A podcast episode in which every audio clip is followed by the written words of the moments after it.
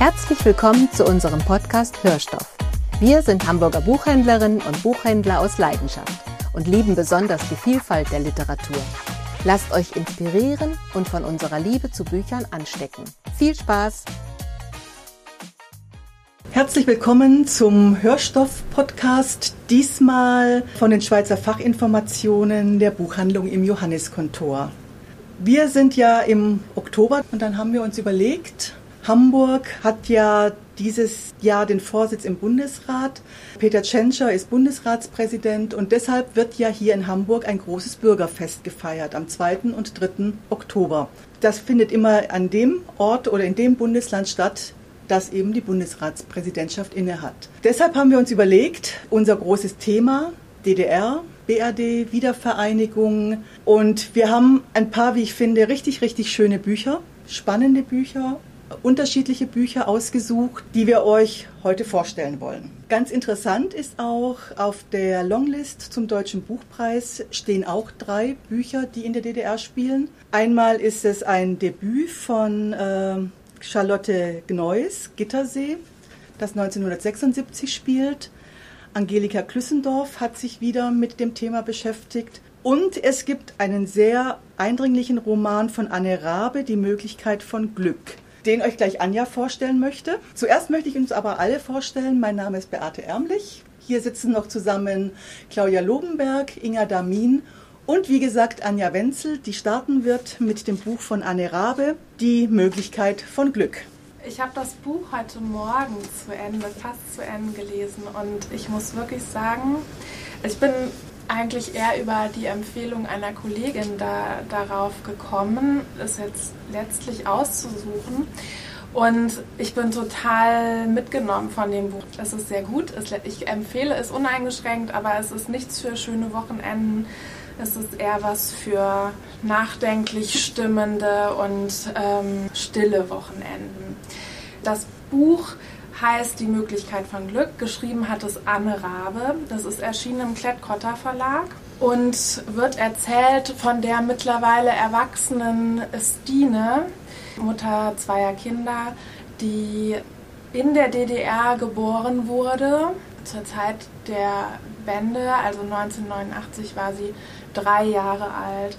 Sie hat einen kleinen Bruder und dieses Buch erzählt von der Kindheit, die sehr von viel Gewalt durchdrungen war. Die Eltern haben ihre Kinder nicht besonders liebevoll behandelt und äh, die Mutter hatte eine wahnsinnige Härte in der Erziehung der Kinder, finde ich. Der Vater war eher still, fast unbeteiligt Zumindest habe ich das so empfunden. Also so, die Kinder wurden von ihm oft alleine gelassen in ihrer Not und ich habe irgendwie, also es hat mich so verstört. Letztlich behandelt das Buch, und das finde ich so unglaublich gelungen, wie dieses äh, repressive, diktatorische Regime der DDR irgendwie in der repressiven und unliebsamen Art und Weise seinen Bürgern gegenüber bis in die Familie hineingeht, wo die Eltern mit ihren Kindern so derartig grauenvoll umgehen. Und es zieht sich ja weiter durch. Letztlich kommt die Wende, es ist 1989.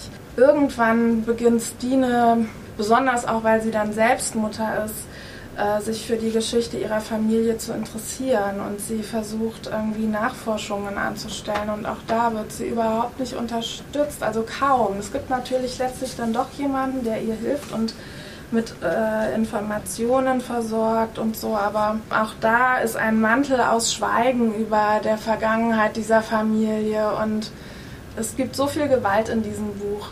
Ich weiß nicht, aber ich bin sehr beeindruckt und vor allen Dingen Jetzt kommt was Persönliches. Ich habe selbst als Kind einige Sommer bei meinen Verwandten in der DDR verbracht und es war für mich unglaublich schön. Ne? Also es war so ganz himmlisch und harmonisch und friedlich und still und sommerlich und ich kann das gar nicht glauben. Also ich finde es irgendwie... Ähm, und deswegen bin ich eigentlich mit diesem Buch und mit dem Effekt, den das Buch bei mir hat, das arbeitet in mir jetzt immer noch so, noch gar nicht fertig und könnte wahrscheinlich in zwei Monaten oder so ähm, noch viel mehr dazu sagen. aber ähm, wie Anne Rabe, sowohl diese Kindheitsgeschichte, also es gibt immer wieder ähm, wie Rückblenden, wo sie äh, Episoden aus, aus dieser Kindheit erzählt, mit der Gegenwart, also ihrer Suche eigentlich nach Wahrheit und Erkenntnis irgendwie dann zusammenschneidet und so zusammenbringt, das finde ich schon sehr, sehr, sehr gut gemacht, sehr kunstvoll. Sie ist ja selbst auch Dramatikerin, Drehbuchautorin und Essayistin. Das äh, merkt man, finde ich, in der Art und Weise, wie sie schreibt. Das Buch ist ganz, ganz still und ruhig erzählt, sehr sachlich, lässt sich unglaublich gut lesen und wir, wird letztlich aber erzählt und das macht einen, glaube ich, beim Lesen dann immer nachdenklicher und trauriger von einer eigentlich traumatisierten Stimme, die sich irgendwie versucht aus irgendwie ihr Leben so zurückzuerobern, was sie eigentlich selbst jetzt als Mutter mit ihren eigenen Kindern führen möchte und was aber noch so überschattet ist von ihrer eigenen Kindheit. Das finde ich ja ganz toll. Also ich hoffe, ich habe das jetzt alles nicht überinterpretiert, aber ich empfehle das sehr, wenn man einen wirklich sehr eindrücklichen, nachdenklichen Leseabend haben möchte. Inga. Ja, okay. Dann erzähl von deinem Buch. Ja, ich erzähle von meinem. Ich habe mir ausgesucht von Felix Stephan, die frühen Jahre, im Aufbauverlag erschienen. Felix Stephan ist Journalist und Literaturwissenschaftler und hat nach Station bei Spiegel und Zeit arbeitet er jetzt im Feuilleton der Süddeutschen. Ich würde mich der Meinung der Rezensenten in Feuilleton und Radiosendungen anschließen, dass wir hier einen autofiktionalen Test, äh, Text vor uns haben. Das erscheint mir einerseits sehr schlüssig, andererseits ist dieser ich erzählende sechsjährige Junge, der 1989 und uns mit in seine Familiengeschichte nimmt, nicht immer ein großer Sympathieträger. Und das Autorenfoto, das ist so ein netter Mann. und dieser Junge, ich werde gleich erzählen. Wie schon gesagt, wir setzen 1989 ein. Es gibt keinen Namen in dieser Familie. Der Junge redet immer nur von meine Großmutter, mein Großvater, meine Mutter, mein Vater. Egal weg, sie sind alle stramme Sozialisten. Der Großvater war ein hochrangiger Stasi-Mitarbeiter der rechtzeitig geahnt hat, dass die DDR untergeht und sämtliche Unterlagen, die es über ihn und seine Familie in irgendwelchen Archiven und Kellern gibt, feierlich im alten Ofen verbrannt hat. Es gibt immer so eine unterschwellige Angst, dass man ihm irgendwann mal auf die Schliche kommt, aber man wird ihn nie für irgendetwas, was er getan hat, zur Verantwortung ziehen. Er gilt in seiner Familie so als sozialistischer Held, er hat als junger Mann, als Jugendlicher noch Flugblätter gegen Hitler verteilt, ist von den Nazis ins Gefängnis gesteckt worden. Dort ist er, hätte er von der Roten Armee befreit werden können, wenn nicht, so zumindest die Legende in dieser Familie, sämtliche Gefängniswärter sich die Kleidung von Gefängnisinsassen angezogen hätten und die Sowjets einfach alle, die in diesem Gefängnis waren, in ein Arbeitslager gesteckt haben. Da war acht Jahre, acht Jahre, elf Jahre und ist letztendlich ungebrochen als Sozialist im Herzen wieder zurückgekommen. Das wird jetzt diesem Jungen im Grunde genommen auch immer vorgelebt. Die Großmutter, die ist eigentlich so eine ganz liebenswerte Persönlichkeit, die war Sekretärin im Wirtschaftsministerium und die hat am Wochenende mal Eingaben an die DDR-Regierung geschrieben, was man gegen den Hunger in Angola und Mosambik machen könnte. Was sie übrigens auch nach der Wiedervereinigung noch gemacht hat. Und irgendwann ganz am Ende gibt es so einen Nebensatz, aus dem hervorgeht, dass ihre Schwiegertochter das sehr wahrscheinlich alles niemals abgeschickt hat. Deshalb hat sich auch nie irgendetwas geändert mit dem Hunger in Angola und Mosambik. Die Mutter, die kommt relativ schnell auch zurecht, die ist Mathematiklehrerin, die wird auch nach der Wiedervereinigung bald verbeamtet. Also als Mathelehrerin gilt sie ideologisch als unverdächtig und ist letztendlich die, die die Familie ernährt. Der Vater leidet sehr. Der war Journalist, der hat sein Examen in Leipzig mit Summa Cum Laude bestanden der hat davon geträumt, als DDR-Außenkorrespondent für die Vereinten Nationen in New York zu arbeiten und zu schreiben und war auch wirklich überzeugt von dem, was dieses Land wollte und was es vorangebracht hat. Und dann kam die Wiedervereinigung und alle seine Träume sind dahin gegangen. Und nach drei Jahren und vielen Absagen hat er dann einen ehemaligen Kommiliton gefragt, ob der nicht was hat und ist dann bei so einem Landwirtschaftsblättchen gelandet. Und selbst da hat er sich noch Ärger eingehandelt, weil er irgendwie immer sich darüber beklagt hat, dass westdeutsche Konzerne ehemaliges Volkseigentum unter sich aufteilen, was ja auch stimmt. Aber sein Fazit ist, in der Bundesrepublik hat man abweichende Meinungen nicht so gerne. Er hat das Gefühl, dass er nach der Wiedervereinigung immer eine Maske tragen muss, während die Mutter zum Beispiel glaubt, dass sie jetzt endlich frei ist und denken und sagen kann, was sie gerne möchte. Und vielleicht passt dazu so ein kleiner Ausschnitt aus dem Buch. Der Junge kommt nach Hause und sieht seine Mutter irgendwie leichenblass und völlig verstört und sie erzählt ihm, dass ihr Schwiegervater wieder so einen Ton hatte, den er früher immer hatte. Und dann erzählt sie ihm eben, das sei gar nicht auf sein Haus beschränkt gewesen, sondern ganz typisch für die Zeit, sagte meine Mutter. Die Ostdeutschen seien von klein auf rund um die Uhr zusammengefaltet worden. In der Schule, in jeder Behörde, selbst beim Brötchen kaufen. Deshalb sei von ihnen ja auch heute nichts mehr übrig, außer kleine Angsthäufchen. Deswegen redeten die Ostdeutschen auf Bürgerversammlungen oder im Fernsehen auch immer so heillos aufgeregt, weil sie überhaupt nicht wüssten, wie man etwas öffentlich zum Ausdruck bringe. Das genießt sie auf der einen Seite sehr, dass sie diese Freiheit jetzt hat und dass sie auch sich daraus ein bisschen befreien konnte aus diesem Verhalten. Auf der anderen Seite schreibt er auch, das fand ich auch wirklich interessant, das Entsetzen, mit dem meine Eltern die Montagsdemonstrationen im Fernsehen verfolgten, hatte etwas Biblisches. Die Leute, die unser Land letztendlich zum Einsturz gebracht haben, so sah man das bei uns, waren genau jene Ungelernten und Hilfsarbeiter, die zu zigtausenden mit einem sicheren Gehalt, sicherer Wohnung und sicherer Rente in unseren Fabriken herumsaßen und mit nichts zu betrauen waren die Leute, die wir mitgeschleift hatten. Sie würden, so die feste Überzeugung meiner Eltern, im Westen als allererste auf der Straße landen, aber weil es dort Coca-Cola und Mercedes gab, waren sie bereit, ihr eigenes Land über die Klippe springen zu lassen. Die Welt, in der ich jetzt zum Gymnasiasten heranreifen sollte, die Welt auf der anderen Seite der Stadt, war in diesem Sinne nicht unbedingt gefährlich, sondern viel schlimmer. Sie war verkommen und voll materialistischer Verlockung und ich konnte geradezu riechen, dass man mir nicht zutraute, dass ich ihnen würde widerstehen können. Das ist so die Familienatmosphäre, in der dieser Junge aufwächst. Alle stehen vor den Trümmern ihrer Welt und er versucht irgendwie damit klarzukommen. Er ist klug, er ist unglaublich aggressiv. Der hat schon im Kindergarten um sich gebissen und um sich getreten, musste dann alleine auf der Toilette schlafen, weil man ihn mit den anderen Kindern nicht zusammenlassen konnte irgendwann geistert mal so ADHS durch die Familie. Dann sagt die Mutter, Quatsch, das hat es bei uns auch nicht gegeben. Und man darf ja wohl mal ein bisschen zappelig sein. Also ihm wird auch keinerlei Hilfe angeboten. Er wird auf der weiterführenden Schule für drei Wochen suspendiert, weil er einen Jungen brutalst wirklich krankenhausreif geschlagen hat. Und das ist so das, wo ich denke, hoffentlich ist es doch nicht autofiktional. Und er war nicht wirklich so, der Autor. Aber er beschreibt letztendlich einen Jungen, der jeden Halt verloren hat, der aber auch der Erste in seiner Familie ist, der mit ganz vielen Möglichkeiten und Freiheiten aufwächst. Mit 16 schreibt er dann das erste Mal einen Artikel für eine Schülerzeitung und das ist eigentlich seine Initiation. Er merkt, mit Texten kann ich mich ausleben, ich kann etwas erreichen, es gibt vom Tagesspiegel so ein Schulprojekt, da wird tatsächlich einer seiner Texte auch im Tagesspiegel veröffentlicht.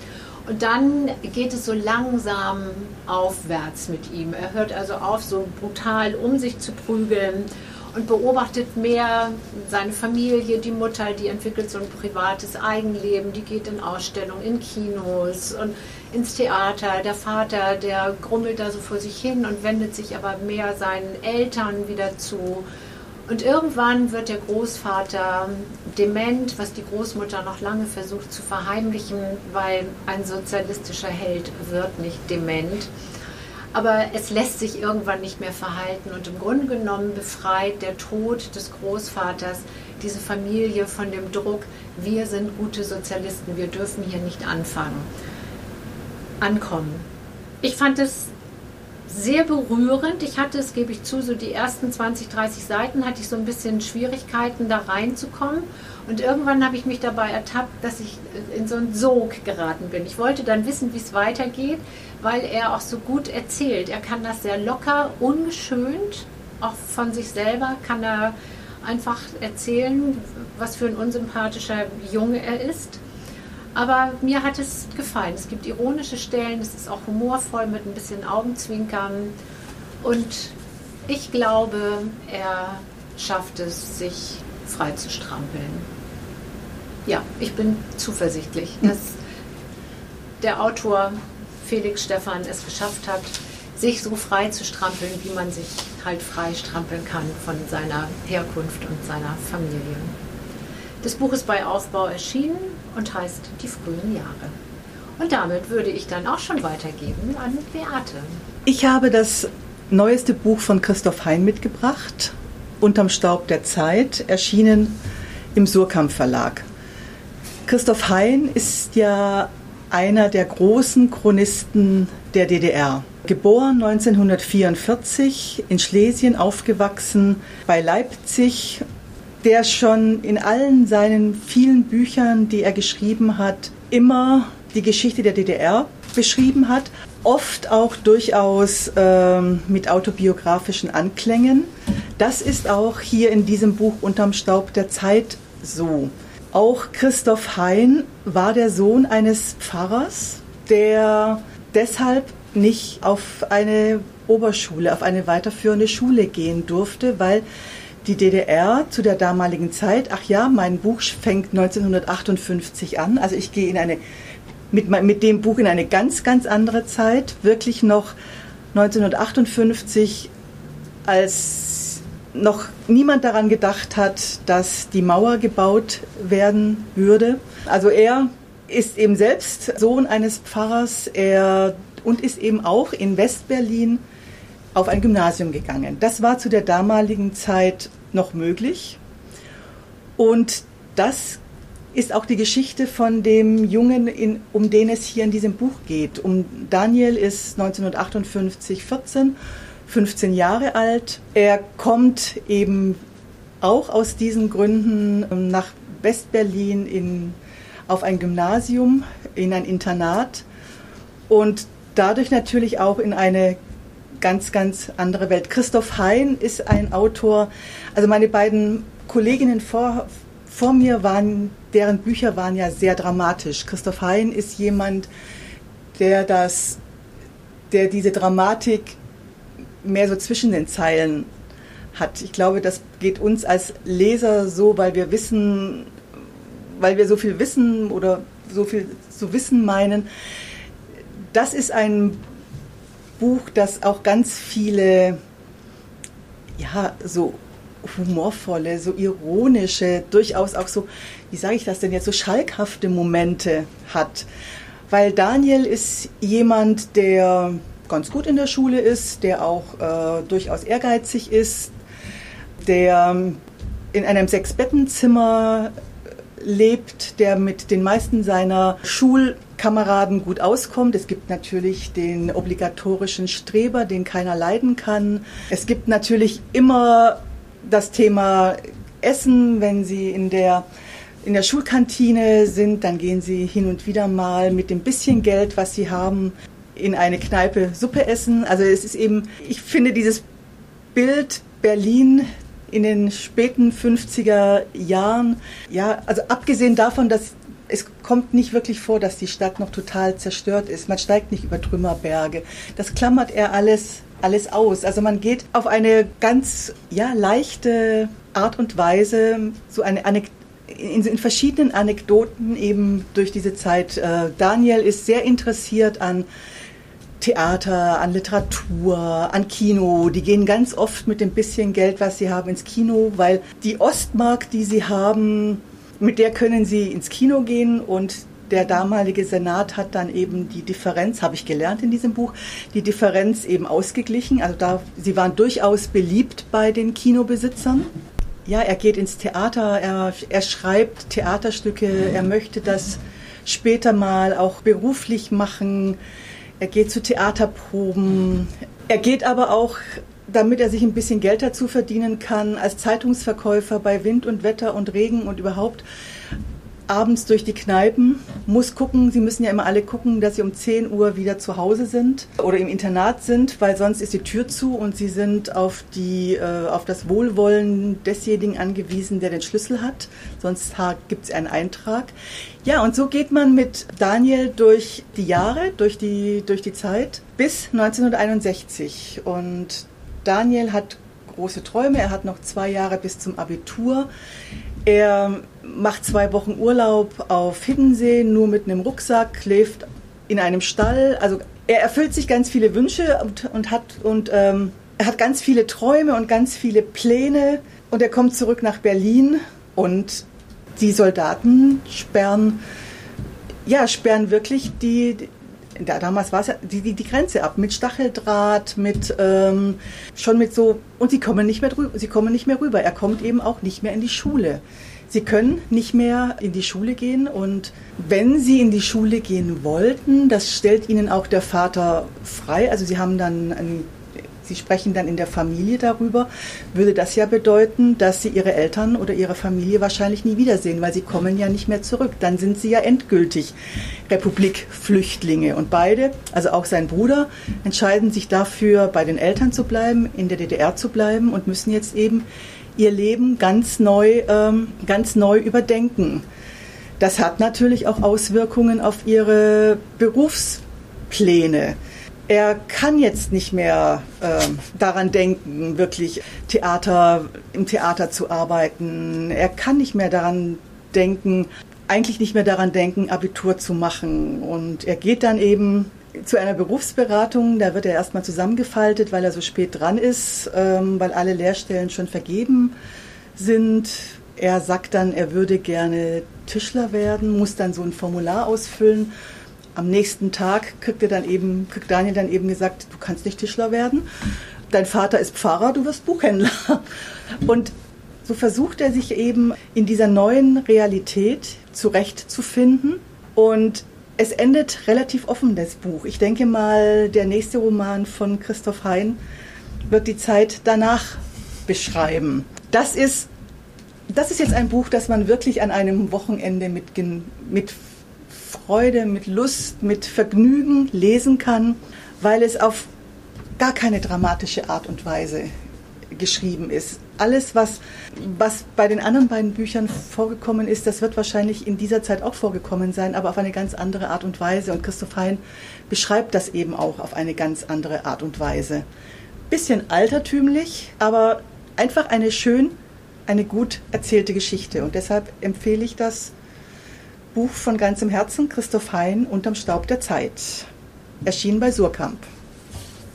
Ja, und ganz kurz, ich habe schon vergangenes Jahr, glaube ich, war das, ein Buch gelesen von einer jungen Spanierin, Aroa Moreno Duran, die Tochter des Kommunisten, erschienen bei BTB und aus dem Spanischen übersetzt von Marianne Gareis. Das spannt so einen ganz großen Bogen, weil das fängt auch äh, in den 1950er, 60er Jahren an. Eine junge Frau, Katja, kommt mit ihren Eltern, also der Vater muss Spanien verlassen, weil er eben politisch da keine Zukunft hat, verfolgt wird, kommt dann mit seiner Familie, geht dann mit seiner Familie ganz bewusst nach Ostberlin. Und Katja, die junge Frau, erzählt diese Geschichte. Die erzählt diese Geschichte in so kurzen Kapiteln, die einen führen bis, das weiß ich gar nicht mehr, bis wann geht das denn eigentlich? 92 ist das letzte Kapitel, ja genau.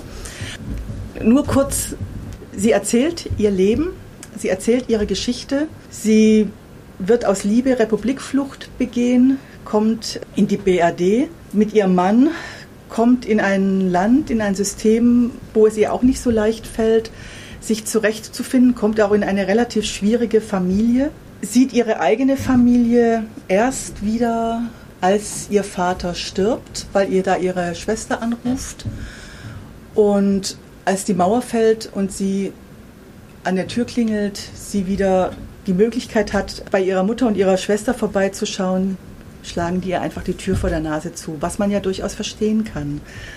Und das ist so ein ganz kleines Buch, ein kurzes Buch, ein ganz intensives Buch, das, wie ich finde, einen wunderbaren Bogen von Christoph Hein bis zu den anderen Büchern schlägt.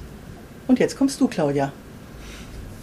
Ich habe jetzt noch mal zwei Kinderbücher, beziehungsweise ein Jugendbuch und ein Kinderbuch, die beide ganz eindrücklich und ganz persönlich sich mit dem Thema DDR und beide auch mit systemkritischen Menschen beschäftigen. Das erste ist Klaus Kordon, Krokodil im Nacken, erschienen bei Belz und Gelberg. Das ist dieses Jahr neu aufgelegt worden. Das ist erschienen 2003 und hat auch den Jugendliteraturpreis bekommen in 2003. Das ist die Geschichte von Manfred und Hannah Lenz, die über eine Flucht nachdenken und verpetzt werden. Manfred Lenz sitzt im Gefängnis Berlin-Hohenschönhausen und von da aus, von seiner Zelle 102, gibt es immer wieder so Rückblicke in sein Leben und erzählt quasi aus der Vergangenheit auf seine Jetztzeit hin. Die beiden haben zwei Kinder, die sind im Heim als oder kommen ins Heim, als beide Eltern ähm, inhaftiert werden. Und am Ende kommen sie frei. Hanna und Manfred erstmal. Und es dauert noch eine ganze Zeit, bis die beiden Kinder hinterherkommen dürfen. Das ist sehr persönlich erzählt, das ist autobiografisch, nicht rein autobiografisch, aber autobiografisch angehaucht. Klaus Kordern ist, 19, Kordern ist 1943 geboren und hat ganz viel Jugendromane mit geschichtlichen Themen geschrieben, die alle sehr, sehr lesenswert sind, weil die so eine tolle Mischung haben aus persönlich und sachlich und gut recherchiert. Man liest das wie so einen spannenden Roman und dass das alles Geschichtsfakten sind, das prägt sich einem auf so ganz, ja fast spielerische Weise ein. In dieser Ausgabe gibt es eine notwendige Nachbemerkung, die ich sehr, also im Nachhinein dann nochmal sehr eindrücklich fand, weil es ein Dr. Wolfgang Vogel wohl gab in Ostberlin, der war Rechtsanwalt und der hat mit der Bundesrepublik damals zusammengearbeitet und die haben politische Häftlinge freigekauft, was wohl lange hm, geheim gehalten wurde. Und genau das ist mit Hanna und Manfred Lenz passiert. Die sind freigekauft worden und hatten, und das erfährt man auch im Nachwort, sehr viel Glück, dass ihre Kinder nachgekommen sind, weil es eine eine gängige Praxis war, dass Kinder von Republikflüchtlingen oder von ähm, systemuntreuen Menschen, die inhaftiert wurden, die wurden einfach zur Adoption mhm. freigegeben. Und die Eltern haben diese Kinder nie wieder gesehen. Und all das steckt in dieser Geschichte. Das liest sich ganz schön, weil es wie ein ganz spannender Roman geschrieben ist. Aber man hat halt immer vor Augen, das ist eben kein spannender Roman, sondern ein Abbild der Wirklichkeit. Und die Kinder sind wirklich weggegeben worden. Und äh, die Menschen sind gegenseitig, haben sich gegenseitig verraten, aus was für Gründen auch immer. Unglaublich spannend, auch für Erwachsene ganz toll zu lesen. Klaus Kordon, Krokodil im Nacken, Jugendliteraturpreis 2003, als es erschienen ist und jetzt 2023 aus gegebenem Anlass neu erschienen, weil Klaus Kordon im Vorwort zu dieser Neuausgabe sagt, Jetzt im Jahr 2023 bestimmen neue Konflikte über unser Leben. Es gibt wieder Mauern und es gibt Kriege, die nicht kalt geblieben sind. Auch werden in vielen Ländern immer noch Menschen bespitzelt und verfolgt, nur weil sie ein freies, selbstbestimmtes Leben führen wollen. Nicht anders als Hanna und Manfred Lenz vor nunmehr schon 50 Jahren. Sie werden ihrer demokratischen Rechte beraubt, in Gefängnisse und Gefangenenlager gesperrt, gequält und gefoltert. Nicht selten kommt es zu Todesurteilen. Das alles haben wir im Herzen und im Kopf, wenn wir Klaus Korder und Krokodil im Nacken lesen und etwas weniger dramatisch, weil für etwas kleinere Kinder, also Klaus Kordan ist ungefähr ab 14, aber wirklich auch gut für Erwachsene zu lesen. Das ist, ist ein sehr gut geschriebenes Buch. Ähm, das zweite Buch ist für etwas kleinere, ich würde sagen vielleicht so 10 bis 12. Das heißt, Fritzi war dabei, eine Wendewundergeschichte.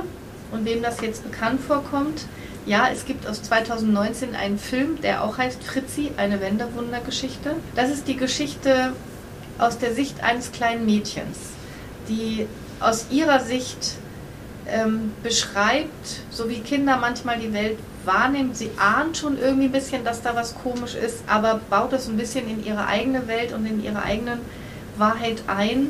Ähm, Sophie und ihre Mutter, Sophie ist die Freundin von Fritzi, die fahren in Urlaub und Fritzi soll auf den Hund von Sophie aufpassen. Und alles ist so lange gut, bis klar ist, die beiden haben sich nach Ungarn abgesetzt und kommen nicht wieder. Und der Hund vermisst aber sein Frauchen so sehr. Also beschließt Fritzi, den Hund zu Sophie zurückzubringen.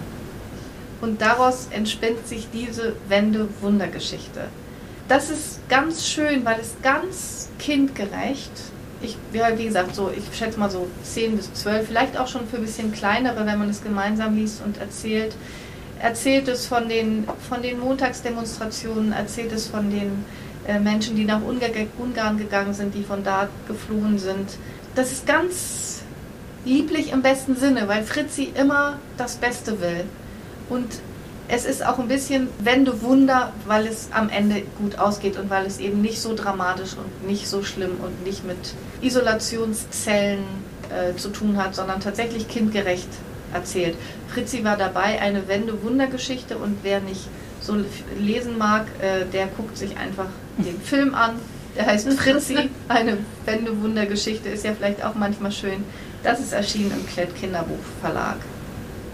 Das waren jetzt ganz unterschiedliche Bücher aus unterschiedlichen Zeiten, aus ja. unterschiedlichen Perspektiven, aus, mit unterschiedlichen Hintergründen, mit unterschiedlichen Ausblicken.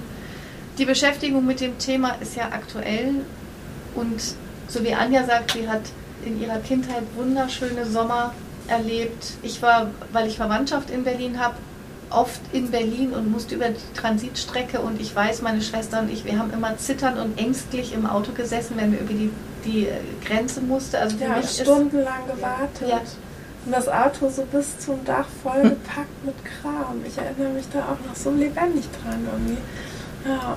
Also für mich war das immer sehr angstbesetzt weil ich immer dachte, oh Gott, hoffentlich werden wir nicht angehalten, hoffentlich passiert nichts, hoffentlich werden wir nicht festgenommen. Wir wurden aber angehalten und mussten das Auto komplett ausräumen. ich glaube, das war für meine Eltern ein absoluter Albtraum. Mhm. Das ist ja. ein Albtraum. Ja. ja, und dann meine Kinder, wenn wir dann in Berlin waren, nach der Wende und gesagt haben, ja, hier stand die Mauer, was für mich so viele Jahre so selbstverständlicher Teil meines Lebens war es eben für viele Kinder überhaupt nicht mehr vorstellbar, wie man leben kann in einem Land, aber in zwei eine Ländern Stadt, mit ne? einer mhm. Mutter, äh, mit mhm. einer Mauer dazwischen, ja, in mhm. einer Stadt. Ja. Mhm. Mit einer Mauer und dann stieg man auf diese Aussichtsplattform und konnte in die DDR gucken. Mhm. Man sah irgendwie streng aussehende äh, Uniformen, verhüllte Männer. Ja, humorlos streng. Ja, so ja. erschien es immer. Ja. Und deswegen ist es, finde ich, auch so toll, dass es, dass es so tolle Kinderbücher gibt zu dem Thema. Dass, dass man einfach vielleicht ein Gefühl kriegt, was ist, weil ja viel in unserer Jetzt-Welt auch noch geprägt dadurch ist. Ich weiß noch, also mein Vater ist in Berlin geboren und meine Großeltern sind 43 oder meine Oma ist 43 mit ihm geflohen. Und als ich das erste Mal in Berlin war, Jahrzehnte fuhr ja jede neunte Klasse aus der Bundesrepublik, machte eine mhm. Klassenreise nach Berlin. Und als ich wiederkam, erzählte ich eben davon und dass es an der Grenze überhaupt keine Probleme gegeben hätte. Und dann wäre meine Oma fast in Tränen ausgebrochen, weil sie sagte, Kind, eine Grenze, es gehört keine Grenze mitten nach mhm. Deutschland oder in Deutschland. Und für mich war diese Grenze da von Geburt an und eigentlich hat sie mich dann erst so ins Nachdenken gebracht, was eigentlich diese Grenze mhm. da soll. Ne? Und ich, mir geht es wie dir, Claudia. Die Oma meiner besten Freundin damals, die lebte in Westberlin und wenn ich dann mal mit durfte, das war immer hinten auf der Rückbank und mit angehaltenem ja. Atem saßen wir da und haben auch gehofft, hoffentlich dürfen wir einfach so weiterfahren. Und anfangs noch diese ruckelige Transitstrecke, bevor es dann mal eine Autobahn gab, von der man auf keinen Fall abweichen durfte. Und das war schon eine ganz merkwürdige Zeit. Ja. Ich war da, ich glaube, ich war da einfach noch zu jung, um das so zu empfinden. Weil ich war ja da, ich bin ja 80 geboren, also ich muss ja im Grundschulalter irgendwie mhm. gewesen sein. Mein Bruder war da schon, mein Bruder ist ja vier Jahre jünger, der war auch schon mit dabei, aber noch ganz klein, so drei oder so. Da saßen wir dann immer so zusammen, so zwischen allem Gepäck. also, ja, aber irgendwie habe ich das immer so, ich habe noch so einzelne so, so Bildschnipsel so im Kopf. Aber ja. Vielleicht habt ihr, die das hört, ja Lust, uns auch mal eine Geschichte zu erzählen. Da gibt es ja bestimmt ganz viele, Ja. die das noch erlebt haben. Vielleicht mögt ihr uns mal schreiben. Wir würden uns freuen und vielleicht sehen wir uns, wenn ihr das vor dem 3. Oktober hört. Am 2. ist hier schon das große Fest bei uns quasi vor der Tür auf dem Rathausplatz, auf dem Gerd-Hoppmann-Platz und an der Handelskammer. Dann kommt doch gerne mal rein. Wir sind ja genau gegenüber. gegenüber. Im nächsten Monat ist wieder das Büchereck Niendorf dran. Und wir sagen für heute Tschüss. Tschüss. Tschüss. Tschüss.